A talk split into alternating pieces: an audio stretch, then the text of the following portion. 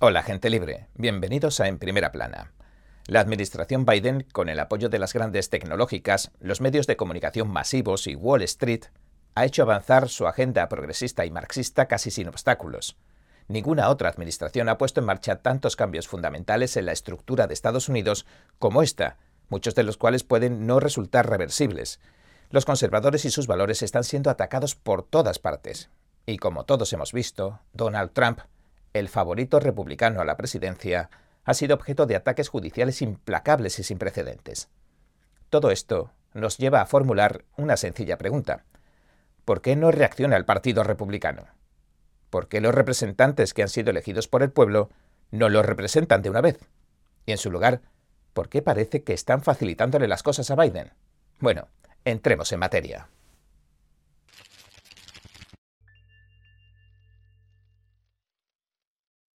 En tiempos como estos, revueltos, se supone que la estructura de dos partidos que posee el sistema político de Estados Unidos, a la fecha, se basa en que un partido haga de contrapeso al otro con el fin de que ninguno viole la Constitución.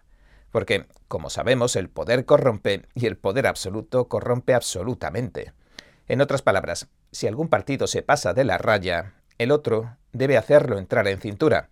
Pero el control que se supone que debería ejercer la parte republicana, el Partido Republicano, el partido de la oposición, brilla por su ausencia, en un momento en el que la actual administración demócrata se muestra tan hambrienta de poder, el Partido Republicano se niega a aparecer y a restablecer el equilibrio, lo cual es su deber.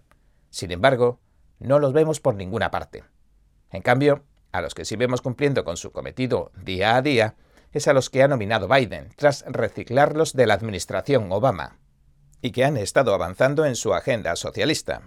Por ejemplo, la administración Biden ha realizado ejercicios para comprobar cuántos recortes de libertades y derechos sería capaz de aguantar la población con las distintas medidas COVID-19. Ya sabe, los mandatos de mascarillas, de vacunas y los distanciamientos sociales obligatorios, la prohibición de abrazar a los seres queridos, por ejemplo, o los programas de ayudas económicas que han dañado irremisiblemente el tejido laboral del país, al tiempo que extendían un velado manto socialista de control de la población.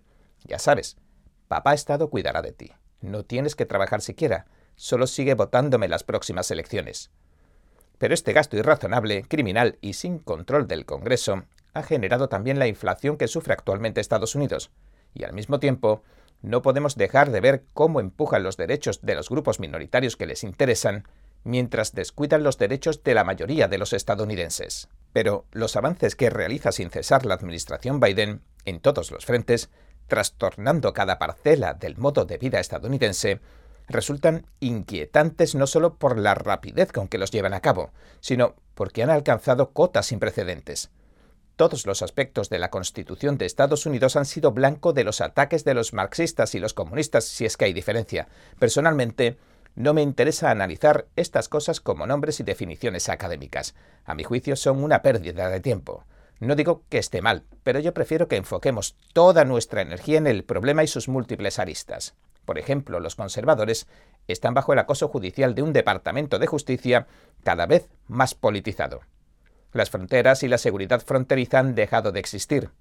El ejército parece centrarse más en amenazas inventadas como el supuesto extremismo, que apunta a la purga de leales y patriotas, el cambio climático, que apunta a una toma total de control subrepticia, y la ideología transgénero, que apunta a la subversión de los ideales militares. Pero es que los demócratas en el poder están usando la destructiva agenda del cambio climático para guiar cada política económica y exterior de Estados Unidos. Y cuando alguien que está viendo todo esto decide alzar la voz, tomando como base el sentido común, las sanas costumbres y las lecciones que aprendimos de la historia, entonces las grandes tecnológicas o los medios de comunicación afines al Estado se apresuran a silenciarlos. Los periodistas de estos gigantes corporativos abogan por eliminar este tipo de discurso al que llaman conservador en nombre de la democracia y la justicia social, etcétera, etcétera, pero en realidad lo que están haciendo es tratar de derrocar principios como la igualdad de derechos ante la ley o la presunción de inocencia. Las cosas que contribuyeron, en definitiva, al nacimiento, al establecimiento y a la prosperidad de la primera potencia mundial, Estados Unidos, y los están tratando de hacer desaparecer en tiempo real, como digo.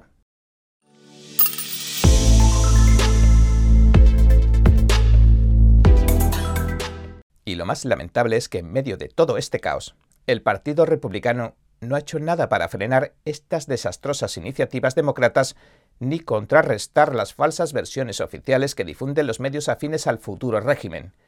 Y la pregunta es, ¿por qué se muestran tan hábiles a la hora de pedir dinero para las arcas de sus campañas, pero no tratan después de servir a los intereses de sus electores? Todo lo que vemos es que escriben cartas airadas o hacen apariciones en la Fox, fingiendo que se preocupan por sus electores y esto y lo otro, pero ¿cuánto tiempo llevamos esperando que hagan algo y nunca hacen nada sustancial?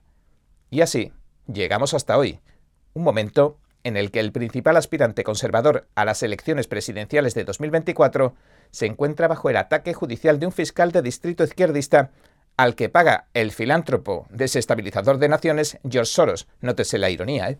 es decir, una caza de brujas política en toda regla, que tiene por objetivo cambiar el resultado de las próximas elecciones presidenciales estadounidenses, y esto lo hacen de forma abierta y directa. El Comité Nacional Demócrata ha pasado de urdir falsos relatos como el de la colusión con Rusia para acusar a Trump a operar abiertamente y con total impunidad para hacer que las elecciones se decanten a su favor.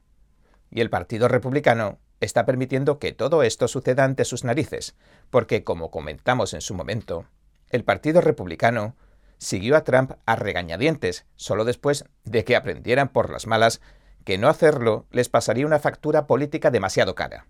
De hecho, aunque puede habérsenos olvidado, vale la pena recordar que en 2016 y en los primeros años de su presidencia, parte de la resistencia política más feroz que tuvo que soportar provino de los miembros de su propio partido. Algunos miembros del Partido Republicano intentaron postularse en torno a una plataforma Never Trump, nunca Trump, o anti-Trump, a mediados de 2017. E incluso se puso en duda si la presidencia de Trump sobreviviría debido a que le faltaba el apoyo de su propio partido. Además, fue su mismo partido el que facilitó que se nombrara a un abogado especial, a Robert Mueller, y que permitió también que su investigación se convirtiera en una caza de brujas política a cámara lenta, que retomó la persecución a Trump en el mismo punto donde el FBI la había dejado. La prensa describió así el momento del consenso bipartidista. Ambas partes están de acuerdo en el nombramiento de Mueller, un raro momento de bipartidismo. Tanto demócratas como republicanos me lo describen como un verdadero profesional con muy buenas credenciales. Incluso los republicanos que dijeron que esto no era necesario no rechazan a Robert. Así que tanto demócratas como republicanos se pusieron de acuerdo en esto antes de las elecciones presidenciales de 2020. Es decir, en esta ocasión, el Partido Republicano ni siquiera se quedó de brazos cruzados, sino que apoyó iniciativas y políticas demócratas como esta, que en última instancia le acabarían costando la presidencia a Trump. El Partido Republicano no hizo nada para evitar que el sistema electoral de Estados Unidos se inundara con decenas de millones de votos por correo o quién sabe cuántos más. A pesar de las incesantes advertencias, tampoco hicieron nada para evitar los polémicos e inseguros buzones de votación por correo que pagó Zuckerberg, así como la posterior e insegura recolección de los mismos votos, etcétera, etcétera. No reaccionaron en ningún momento. Además, el Partido Republicano, y esto quizás sea el hecho más flagrante y relevante, permitió que los demócratas hicieran, en el periodo previo a las presidenciales de 2020, muchos cambios inconstitucionales en las leyes electorales de algunos estados, cuyos resultados, en aquel momento, podían decantarse tanto hacia un lado como hacia el otro. Y contrariamente a lo que proclamaban los medios masivos, lo que causó estos cambios en las leyes electorales no fue ninguna pandemia. En Georgia, el gobernador del Partido Republicano y el secretario de Estado del Partido Republicano llegaron a un acuerdo con Stacey Abrams y el Partido Demócrata. Este acuerdo cambiaría de raíz la forma en que se llevaban a cabo las elecciones en el Estado. El procedimiento de cotejo de firmas para los votos por correo se modificó para que fuera mucho más difícil desechar las papeletas con firmas que no coincidían. Y esto ocurrió antes de la pandemia. Ahora bien, las cosas empeoraron en este sentido y mucho en cuanto comenzó la pandemia. Entonces, los demócratas y sus muchos aliados burócratas cambiaron las reglas mientras el Partido Republicano se quedaba cruzado de brazos. En Wisconsin se vivió una explosión masiva de votos por correo cuando decidieron cambiar de motu propio las reglas para los votantes que confinaron indefinidamente. En 2020 los votantes confinados indefinidamente pasaron de ser unos pocos miles a 170.000. El margen de votos que le otorgó la victoria a Biden en Wisconsin, recordemos, fue de apenas 20.000 votos. El Partido Republicano también decidió mirar hacia otro lado cuando las redes sociales impusieron su censura política a todo lo que no sonara a demócrata. De hecho, esta censura no era ninguna novedad. Las redes sociales impusieron esta misma censura desde mucho antes de las elecciones de 2020. Sin embargo, al menos desde 2015, un año antes de las elecciones, se empezó a considerar un tema prioritario que las tecnológicas borraran mensajes, eliminaran cuentas y ocultaran los contenidos que promueven la familia tradicional, los valores y enseñanzas de los padres fundadores de Estados Unidos, el sentido común, los principios cristianos, etcétera, etcétera. Pero cuando llegó el momento y el Partido Republicano controló la Cámara y el Senado, tampoco hicieron nada. Y en 2020, cuando la censura y la cultura de la cancelación acorraló al propio presidente, el Partido Republicano guardó silencio. Twitter y Facebook se adelantaron al resto de redes sociales y fueron los primeros en eliminar la cuenta del presidente republicano de Estados Unidos, Donald Trump. La reacción del Partido Republicano resultó alarmante. No movieron ni un solo dedo. Ha sido necesario que Elon Musk comprara Twitter para que quedara al descubierto que el FBI, otros elementos anti-Trump del gobierno y en última instancia la administración Biden presionaron a las redes sociales para que lo expulsaran de las distintas plataformas con la idea de silenciarlo socialmente.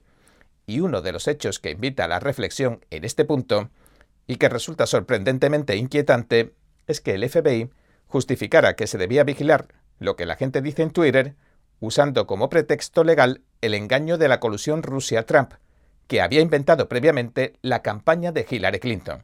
Es decir, el FBI dijo que quería proteger a los estadounidenses de la injerencia extranjera espiándolos. De hecho, vale la pena detenerse y pensar en esto por un momento, porque la ironía toma proporciones colosales. El engaño de la colusión con Rusia, que se inventó la campaña de Clinton con la connivencia del FBI y el resto de la comunidad de inteligencia, se usaría para censurar y silenciar a las personas que trataban de explicar que todo este asunto de la colusión con Rusia era un complot de los demócratas, de los burócratas de Washington y de la comunidad de inteligencia. De paso, también silenciaron, por supuesto, otras tantas mentiras del Comité Nacional Demócrata, pero el engaño de la colusión con Rusia fue extraordinariamente perjudicial para Estados Unidos.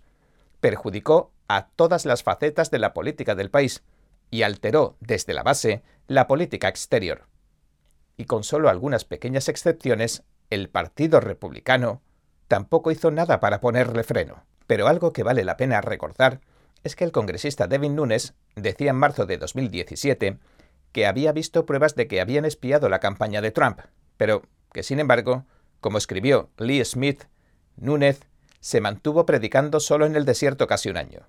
En febrero de 2018, el comité de inteligencia que presidía Nunes publicó su memorándum en el que detalló cómo el FBI había usado como prueba el dossier que pagó Hillary Clinton para espiar la campaña presidencial de su rival. Entonces, los republicanos comenzaron a regañadientes a unirse a Trump. Pero incluso entonces, los senadores republicanos defendieron que continuara la multimillonaria investigación ilegal del FBI que encabezaba el abogado especial Mueller. Incluso hablaron de sacar leyes para impedir que Trump destituyera a Mueller y dejara de perseguirle. Y como bien señala Lee, la investigación de Mueller probablemente garantizó que los demócratas tomaran la Cámara en 2018 y cumplieran sus amenazas de destitución.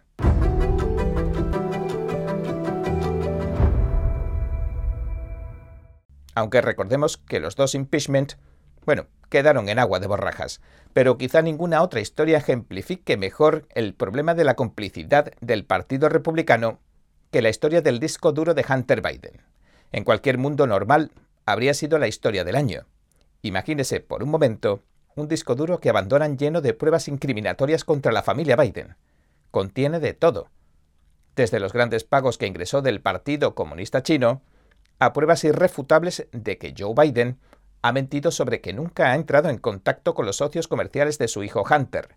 Sin embargo, cuando la historia salió a la luz, los medios corporativos, las grandes tecnológicas y la comunidad de inteligencia la silenciaron completamente. La historia del portátil de Hunter brindaba una gran oportunidad para que el Partido Republicano se uniera en contra de Biden. Pero, una vez más, el Partido Republicano estaba desaparecido en combate. De hecho, las cosas podrían haber resultado muy diferentes si pesos pesados del Partido Republicano, como McCarthy o como McConnell, hubieran entrado en acción. Pero, como cabía esperar, guardaron silencio tras las elecciones de 2020. Mientras tanto, todo este tiempo el gobierno de Biden ha estado usando con fines políticos al Departamento de Justicia y al FBI para demonizar y para procesar a los partidarios de Trump que asistieron a la manifestación del 6 de enero. Y para ello han decidido ignorar por completo el debido proceso e incluso la igualdad de trato ante la ley.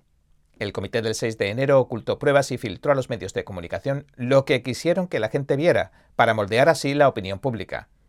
Pusieron incluso en marcha una campaña de intimidación pura y dura, y algunos miembros destacados del Partido Republicano les ayudaron tanto directa como indirectamente. Después de que Tucker Carlson emitiera imágenes que echan por tierra la versión oficial del 6 de enero, el líder de la minoría republicana del Senado, Mitch McConnell, declaró públicamente tantas veces como pudo que no le parecía bien las imágenes que Fox News mostraba del 6 de enero.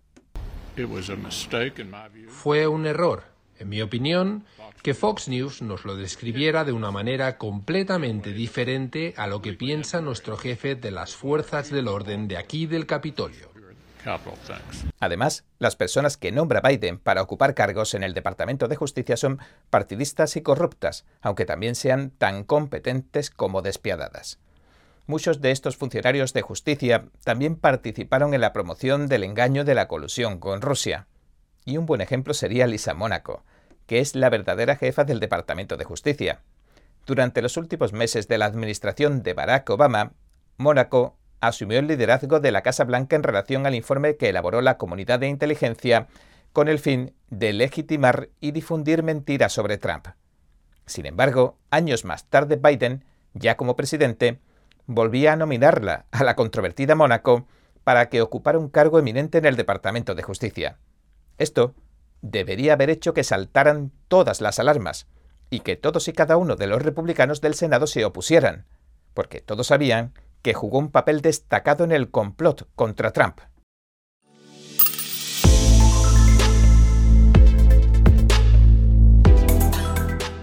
Sin embargo, el Congreso aprobó su confirmación sin que nadie le preguntara sobre su participación en la farsa de la colusión rusa. Increíble, y lo que parece increíble es que solo dos senadores republicanos, Ted Cruz y Rand Paul, se opusieran a que nominaran a Mónaco para un puesto en justicia. Bueno, y para despedirnos, una última reflexión. Llevamos mucho tiempo documentando el papel que jugó Fauci en materia de financiación de la ganancia de función en el laboratorio de Wuhan, en China, así como su papel en el encubrimiento de los verdaderos orígenes de la COVID. Fauci ha estado dirigiendo el Instituto Nacional de Alergias y Enfermedades Infecciosas durante los últimos 37 años. Ha estado promoviendo experimentos peligrosos durante al menos la última década. Hace tiempo que me parece obvio que cuando Fauci descubrió el verdadero origen del virus, decidió contar otra historia que no le salpicara en un intento por protegerse a sí mismo. El daño que ha causado a Estados Unidos ha sido inmenso, quizás incalculable ha mentido durante toda la pandemia únicamente para protegerse a sí mismo. Si el Partido Republicano se tomara realmente en serio la cuestión de los derechos de los estadounidenses, los cuales se han visto gravemente violados con los confinamientos, con las mascarillas y los mandatos de vacunación obligatoria, etcétera, etcétera, habrían tenido a su personal trabajando en los correos electrónicos de Fauci y en todos los otros datos que están a disposición del público y de los cuales nosotros llevamos años informando en En Primera Plana, y habrían compartido toda esta información sistemática y ampliamente en audiencias públicas para que todo el mundo la viera. Pero en lugar de eso, se permitió que Fauci se jubilara y con una pensión enorme.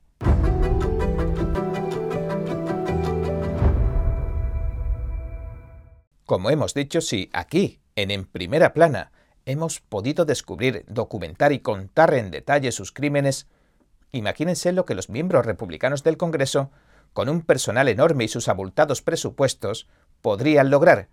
Pero para eso tienen que decidir antes hacerlo. Bueno, si después de ver este programa, nuestra noción sobre cómo funcionan los resortes de la política estadounidense han comenzado a cambiar, el esfuerzo habrá merecido la pena. Y este ha sido nuestro episodio de hoy. Gracias por sintonizarnos.